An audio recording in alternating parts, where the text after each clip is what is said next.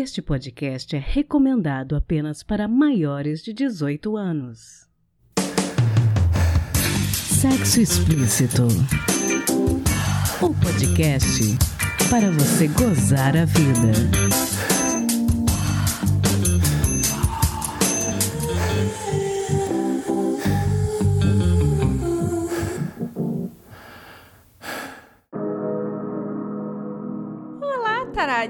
Tudo bem com vocês? Aqui quem fala é Priscila Armani e este é o Sexo Explícito, um podcast que acredita que devemos combater todo e qualquer tipo de violência contra a mulher. No episódio de hoje, às vésperas do Dia Internacional da Mulher, eu quero começar este podcast dando uma pequena dica a você, homem que está me ouvindo e pensando em dar uma rosa, um bombom ou em dar parabéns para as mulheres que você conhece. O Dia Internacional da Mulher é uma data de luta e mobilização em prol dos direitos humanos para as mulheres de todo o mundo. É um dia para refletir sobre os direitos que conquistamos com muito suor e sobre os quais temos que nos mobilizar sempre, porque podem muito facilmente serem retirados de nós. Também é um dia para fazer barulho sobre o que ainda precisamos conquistar. E ainda tem coisa pra caramba que a gente precisa. Então aproveite a data para reconhecer o valor e a importância do trabalho das mulheres que você conhece. Reconheça a importância das mulheres da sua vida e faça isso pensando como você pode atuar de maneira efetiva dentro da sua empresa, entre seus amigos, dentro da sua casa, para coibir práticas machistas e preconceituosas contra mulheres. Mulheres merecem respeito e esse respeito tem de ser todo dia. Como você sendo homem, pode fazer a diferença contra o machismo. Pense nisso. Hoje trazemos de volta a advogada aracajuana Vanesca Matos para falar da Lei 14.188 de 2021, que criou o Programa de Cooperação Sinal Vermelho contra a Violência Doméstica e também criou o tipo penal de violência psicológica contra a mulher.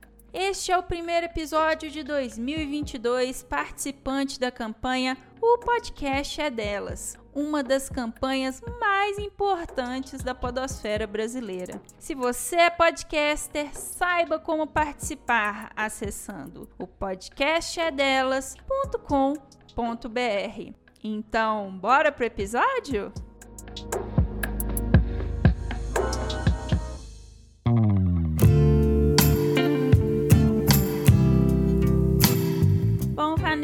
Caso seja a primeira vez que os nossos ouvintes estejam te ouvindo, explica pra gente quem é você, quais são os seus pronomes e o que que você faz. Olá, Priscila. Antes de tudo, quero agradecer o convite de estar aqui mais uma vez. Estou muito feliz. Eu me chamo Vanessa Matos, sou advogada, atuante no direito das mulheres, faço pós-graduação em direito da mulher e advocacia feminista. Fantástico. Bom, Vanessa, hoje a gente vai falar da Lei Federal 14.188, que foi promulgada em julho do ano passado. E eu queria te perguntar, em termos práticos, quais que foram as inovações jurídicas que essa legislação trouxe? As inovações trazidas por essa legislação foi a cooperação do sinal vermelho, né, a alteração da modalidade da pena de lesão corporal simples cometida contra a mulher, né, em razão do sexo feminino, como também a criação do tipo penal de violência psicológica contra a mulher. A cooperação do sinal vermelho, ela surgiu em uma grande campanha levantada na internet, né? Inicialmente, eram as farmácias que estavam atendendo essas mulheres com um sinal vermelho. E agora abrangeu, né, para que essas mulheres ela tenham mais locais para procurar órgãos públicos, né, entidades privadas, comércios privados também, para que essas mulheres se sintam acolhidas e consigam realizar a denúncia. Já com relação à lesão corporal, foi acrescentada que se a lesão corporal for praticada contra a mulher, né, em razão dela ser mulher, a pena agora é de um ano a quatro anos. Já a criação, né, do tipo tipo penal de violência psicológica contra a mulher é um ponto aqui bastante importante, pois tira a visão de pessoas que esse tipo de violência não terá punição, esse agressor ele não será condenado, né? Essa pena ela é de reclusão de seis meses a dois anos. E além disso, se essa vítima estiver em um risco atual ou eminente, né, que está prestes a acontecer, né, esse risco, a vida dessa mulher, a integridade física ou a psicológica, né, ou dos seus dependentes, o agressor ele pode ser imediatamente retirado, né, afastado do lar, do domicílio ou do local de convivência que eles tenham essa questão do afastamento também é uma novidade, né? Isso.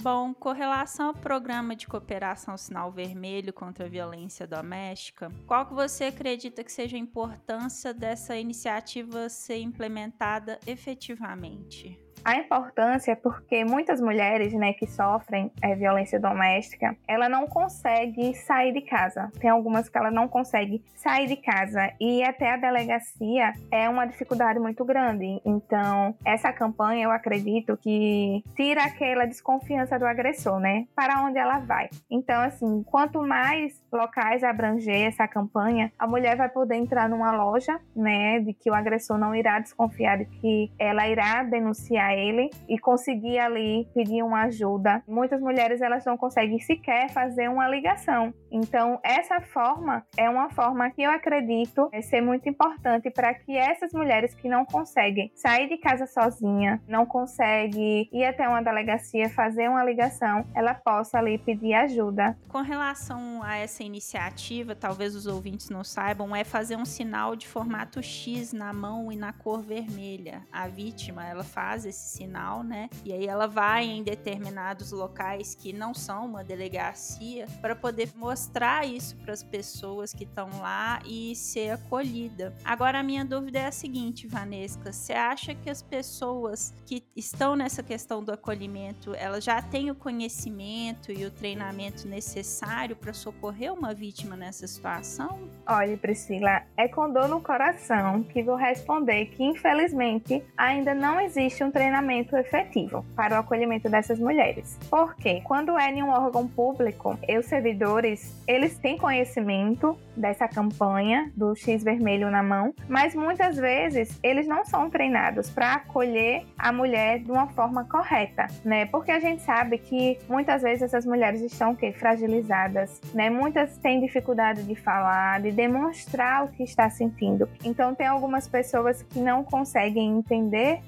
né, esse sentimento e não consegue acolher, não sabe como agir naquela situação. Então, é necessário esse treinamento e principalmente nos comércios, nas entidades privadas. E eu acho que com a campanha, que as pessoas tenham esse conhecimento, mesmo que não exista um treinamento para isso, com o conhecimento, faz com que as pessoas pelo menos comecem a pensar como vai agir, como vai acolher aquela mulher, porque se a gente vê na televisão, na internet constantemente, a gente vê mais que a mulher ela pode fazer o X, né, vermelho vermelho com a mão, mas a gente não vê como as pessoas irá acolher aquela mulher. Então, acredito que essa divulgação já pode ser uma forma de treinamento. O Estado ele precisa urgentemente fazer esse tipo de campanha, né, demonstrando o outro lado, como acolher, né, e fazer treinamento também com os seus servidores para que essas mulheres sejam acolhidas, não se sintam julgadas. É, isso me leva à minha próxima pergunta. Sou servidora pública, tô num órgão público.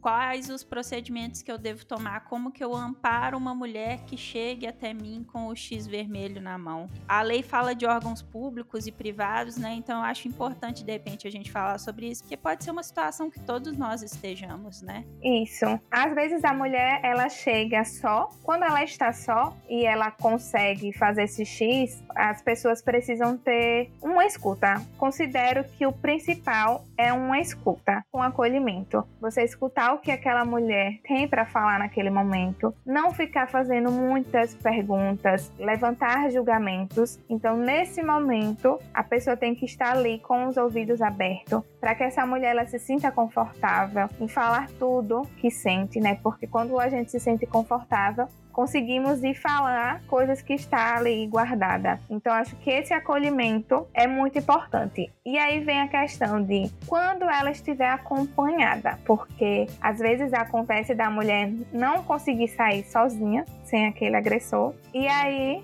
ela vai com o agressor. Então, esse servidor, essa pessoa que vai acolher, precisa da descrição nesse momento. Porque nesse momento que ela estiver com o agressor, você não vai perguntar o que é que está acontecendo com ela no momento que ela mostrar o X na mão. Você vai tentar ali colher o máximo de informações dela. Uma coisa interessante, a pessoa ter realmente esse treinamento para ter alguns macetes, né? Do tipo, ela está acompanhada com o agressor, então no momento que você percebe que ela levantou ali a mão, você tentar inventar ali uma campanha, né? Estamos fazendo uma campanha, estamos fazendo um sorteio, algo que você consiga fazer com que essa mulher diga o nome dela completo, diga o endereço dela, o telefone, porque naquele momento você não vai conseguir falar para ela ir numa delegacia, você não vai conseguir chamar a polícia ali com ela, mas com os dados dela, e se o agressor quiser ir embora logo, não ficar lá, você consegue ligar para a polícia, passar as informações, passar o que aconteceu naquela situação e com os dados dela, com o endereço dela, chegará uma ajuda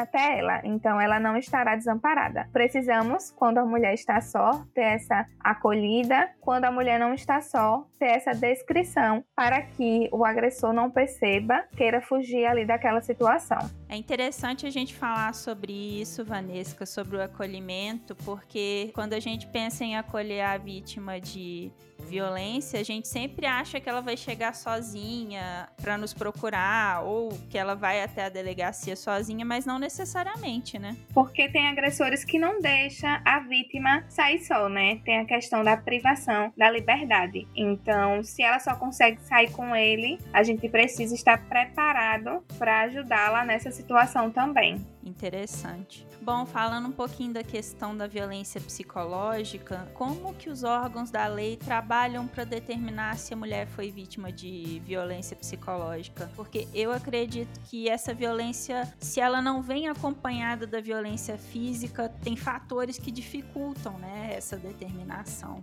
Isso. Muitas vezes fala que a violência psicológica não é nada porque a gente não consegue ver a dor dessa mulher. Mas para comprovar que houve uma violência psicológica, eles falam que é preciso causar um dano emocional que chegue a prejudicar, a perturbar a vida da mulher, né, que destrua mesmo aquela mulher por dentro. Com isso, o que é que o agressor faz? Para chegar até isso, né? Ele controla as ações dela, os comportamentos, as suas decisões, né? Ele chantageia, humilha, manipula. Tem essa questão da limitação mesmo do direito de ir e vir, a mulher não consegue ter uma liberdade. Então isso vai causando um dano emocional àquela mulher, vai prejudicando a vida dela, que é o que acontece, né? O psicológico fica totalmente destruído. Para comprovar esse tipo de violência, ainda é um pouco subjetivo, é difícil ainda. Não existe, assim, para comprovar isso e isso como na violência física, para comprovar, você precisa chegar lá machucada, passa pelo exame de corpo de delito e comprova ali as lesões. Mas e a violência psicológica que não se vê? Não definiu exatamente o que seriam essas provas. Mas eu sempre aconselho minhas clientes que elas procurem principalmente ajuda psicológica. Porque além de se cuidar, né, de conseguir tirar aquele peso, aquele dano, elas conseguem também uma prova, né, com os laudos psicológicos, os laudos psiquiátricos. Ali eles demonstram qual o dano que aquele agressor causou na vida dessa mulher. Então, através desses laudos, que é de suma importância, a gente consegue comprovar efetivamente né, os danos causados. E também podemos demonstrar através das conversas nas redes sociais, no WhatsApp, em qualquer tipo de aplicativo que tiver lá conversas desse tipo abusiva contra a mulher, também pode ser usado para demonstrar os áudios e até mesmo gravações de atitudes do agressor. Você não vai ali provocar o agressor para que ele cometa uma violência psicológica contra você. Mas se ele já tem costume de fazer isso, você sabe que uma hora ou outra, a mulher sabe que uma hora ou outra vai acontecer Então, falo às vezes até assim, tenta naquele momento ser um pouco fria para respirar fundo e conseguir, né, algum tipo de prova de como é a atitude desse agressor no dia a dia. Né? E as testemunhas também que presenciaram são de suma importância para que a gente consiga comprovar e o Estado considere que aquela mulher sofreu uma violência psicológica. Então, se eu sou vítima de violência psicológica, na hora de eu fazer a denúncia para o meu companheiro ser afastado do lar ou do meu domicílio de convivência, o ideal é tentar reunir essas provas, né? Conversa de WhatsApp, áudio, testemunhas, não é isso?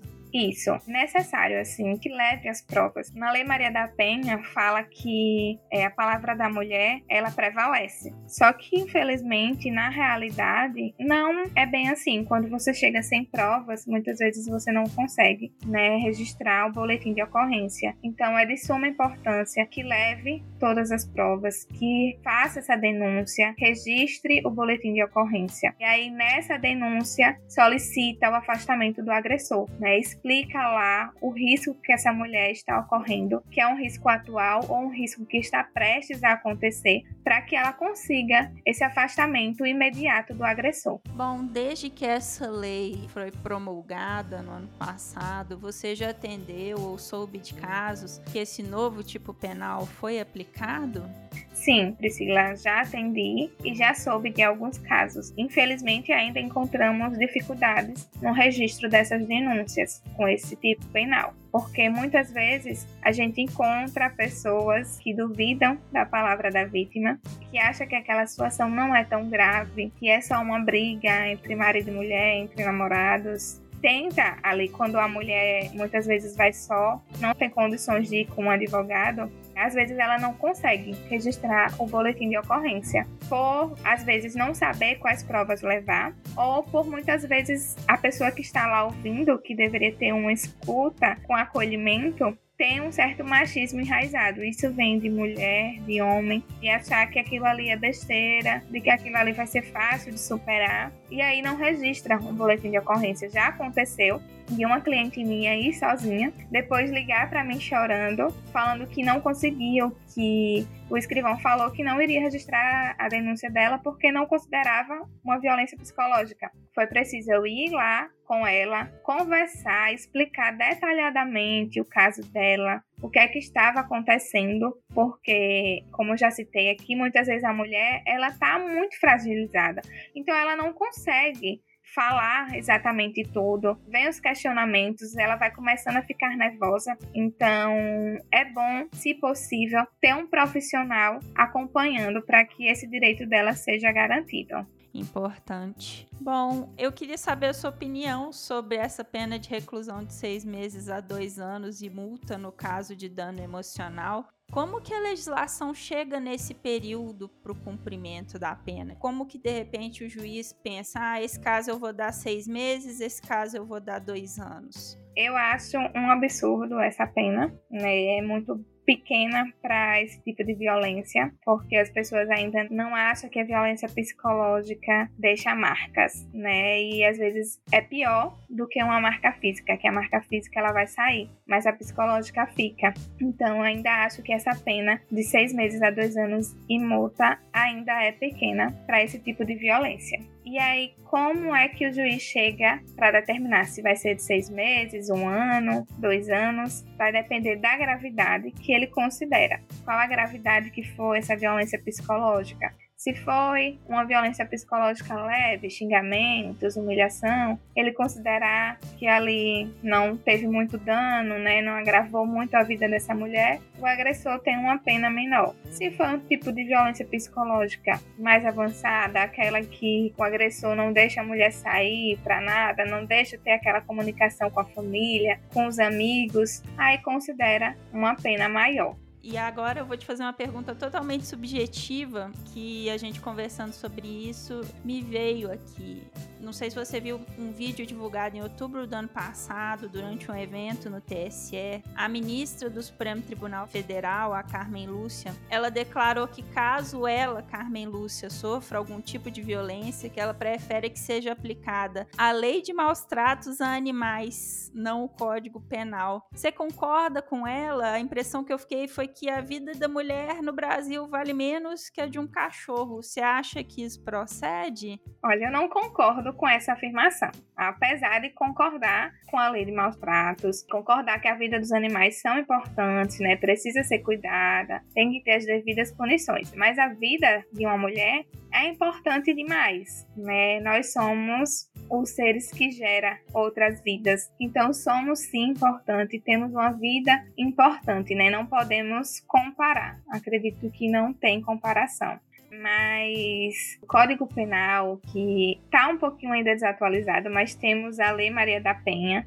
para poder proteger a mulher. E a Lei Maria da Penha, ela é uma das leis mais completas que existe. É uma lei, assim, que aborda tudo, né? A lei, essa nova lei também 4188 também é uma lei boa, traz inovações. O que a gente precisa é a efetivação, colocar em prática, treinar né, os servidores, treinar essa acolhida, né, receber essa mulher de uma forma correta, né, aplicar as devidas penalizações, mas considero que nós temos uma lei muito boa e ainda tenho muita esperança de que irá ser efetivada conforme a letra da lei e nós vamos conseguir salvar muitas mulheres. É, o que a gente precisa é de mais aplicabilidade também de que as pessoas que estão lá na ponta do atendimento, né, igual esse atendente que você citou, dessa sua cliente, que elas tenham mais compreensão, né, do que, que é a violência contra a mulher e da importância dessa acolhida, né? Isso mesmo. E entender que a mulher, se ela está naquela situação de violência, não é porque ela quer, né? Muita gente fala isso, ah, você está passando por isso porque você quer. Você vai fazer isso porque se você vai voltar com ele. Então existe muito julgamento e pouco acolhimento, né? Então, quando a gente começa a acolher essa mulher sem julgar, tenta ajudar, eu acredito que ela pode começar a abrir os olhos, a ter forças de deixar esse agressor, porque existem vários fatores atrás de uma violência, o do porquê ela está ali. Então a gente precisa entender e acolher e não julgar. E caso alguma das nossas ouvintes esteja pensando, eu talvez estou sofrendo violência psicológica em quais sinais a gente precisa ficar atenta para estabelecer que de fato nós estamos sim passando por esse tipo de violência? Vamos lá dar alguns exemplos, né? O controle emocional mesmo. O homem gosta de controlar as emoções da mulher. Se ela tá feliz demais, ele não gosta, porque isso irrita ele. Se ela está triste, ela não poderia ficar triste naquele momento. Então existe aí um controle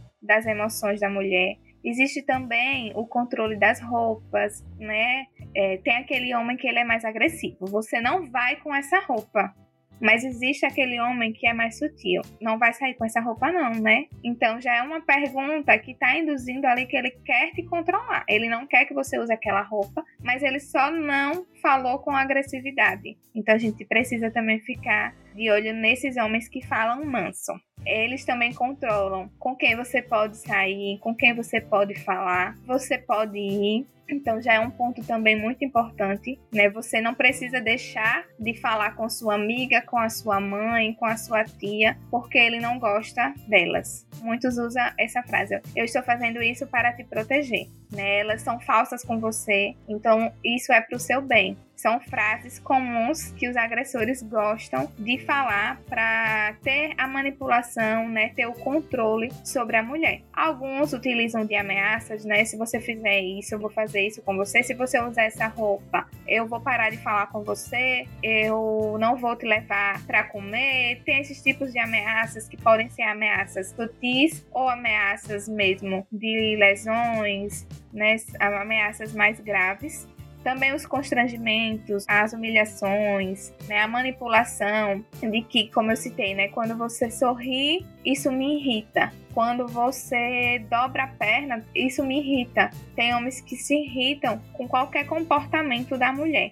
Né? Então eles nunca estão felizes. Né? Você precisa estar ali fazendo o gosto dele. Ele só pensa no bem-estar dele, no que ele gosta e não no que você gosta. Ele consegue fazer também com que você se sinta feia, né? Utilizando palavras, frasezinhas. Ele faz com que você sinta que não serve para nada, que ninguém gosta de você, que ninguém nunca vai te querer, que você é até legal, mas não chama atenção, que está com você por caridade. Então são frases, são atitudes que vai fazendo com que a mulher ela perca sua autoestima, ela comece a não sentir mais vontade de viver, não ter mais vontade de fazer nada, né? Ou senão ela começa a sentir uma vontade de a todo momento de agradar aquele agressor, né? Então ela precisa provar para ele que ela é boa naquilo, ela precisa provar para ele que ela serve para ele, que ela é bonita, né, que ela é legal. Então são atitudes que não é saudável e que pode começar com alguns desses sinais e ir se agravando. Então a gente precisa ficar atento a tudo isso que com o tempo vai chegar, você não vai se sentir bem. Então já tem que ligar ali o sinal e perceber que o relacionamento não está indo, né, pelo caminho correto. Muito importante. Vanesca, queria te pedir, por favor, para você deixar os seus contatos nas redes sociais, caso nossos ouvintes queiram continuar esse bate-papo contigo. vou deixar aqui o meu Instagram, é o arroba matosvanesca, Vanesca com C, arroba matosvanesca. Lá falo um pouquinho sobre os direitos das mulheres, né? E será um prazer receber todos os ouvintes do Sexo Explícito lá. Sensacional. Vanesca, muito obrigado por ter tirado esse tempinho para conversar com a gente e esclarecer alguns pontos a respeito dessa nova legislação, que eu espero que seja próspera e ajude muitas mulheres por todo o Brasil. Eu que agradeço mais uma vez, né? Estou bastante honrada por estar aqui novamente. Espero ajudar um pouquinho essas mulheres e quero dizer que se tiver alguma mulher aqui que está passando por esse tipo de violência, não tenha medo, não ache que nada vai acontecer, né? Denuncie. A sua denúncia é muito importante para você, para te proteger e para proteger outras mulheres, né? Quanto mais a gente denuncia, mas o Estado ele entende que está acontecendo alguma coisa. Então as leis elas são criadas com base nas denúncias. Quanto mais denúncia tem, mais lei, mais efetividade, mais aplicabilidade irá acontecer. Então eu peço para vocês não desistam de vocês e denunciem. Fantástico. É isso, Vanesca. Muito obrigada por ter conversado comigo. Obrigada a vocês.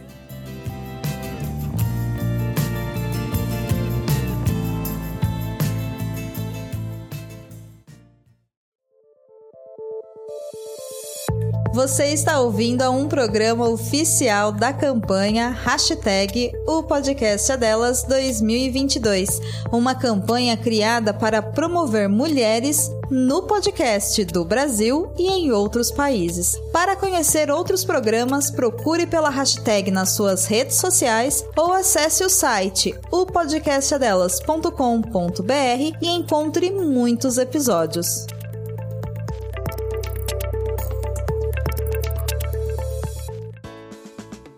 Toca.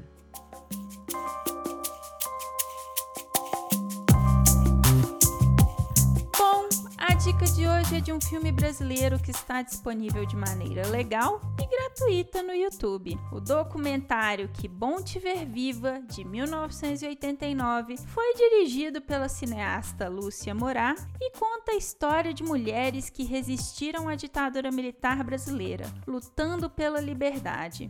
Eu escolhi esse filme que mistura algumas partes dramáticas da Irene Ravache, muito forte a interpretação dela, com depoimentos reais de mulheres brasileiras. Escolhi esse filme por causa da luta dessas mulheres, mas também para a gente nunca esquecer como um regime autoritário e de exceção é perverso com todas as pessoas, mas especialmente com as mulheres. Quando uma ideologia conservadora e agressiva sobe ao poder, os nossos direitos entram em xeque imediatamente. E ouvindo os depoimentos das pessoas que encararam isso de frente, fica evidente a importância de todos nós lutarmos pela democracia sempre.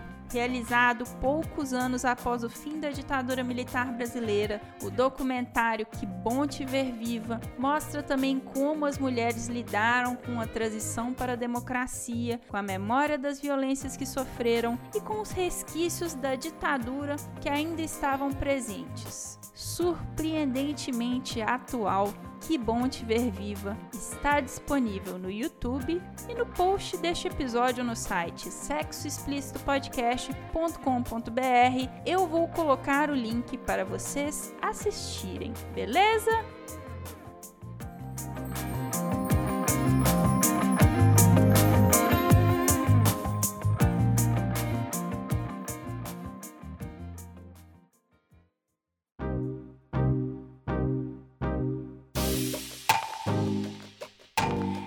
Este foi mais um episódio do podcast Sexo Explícito. Foi bom para você?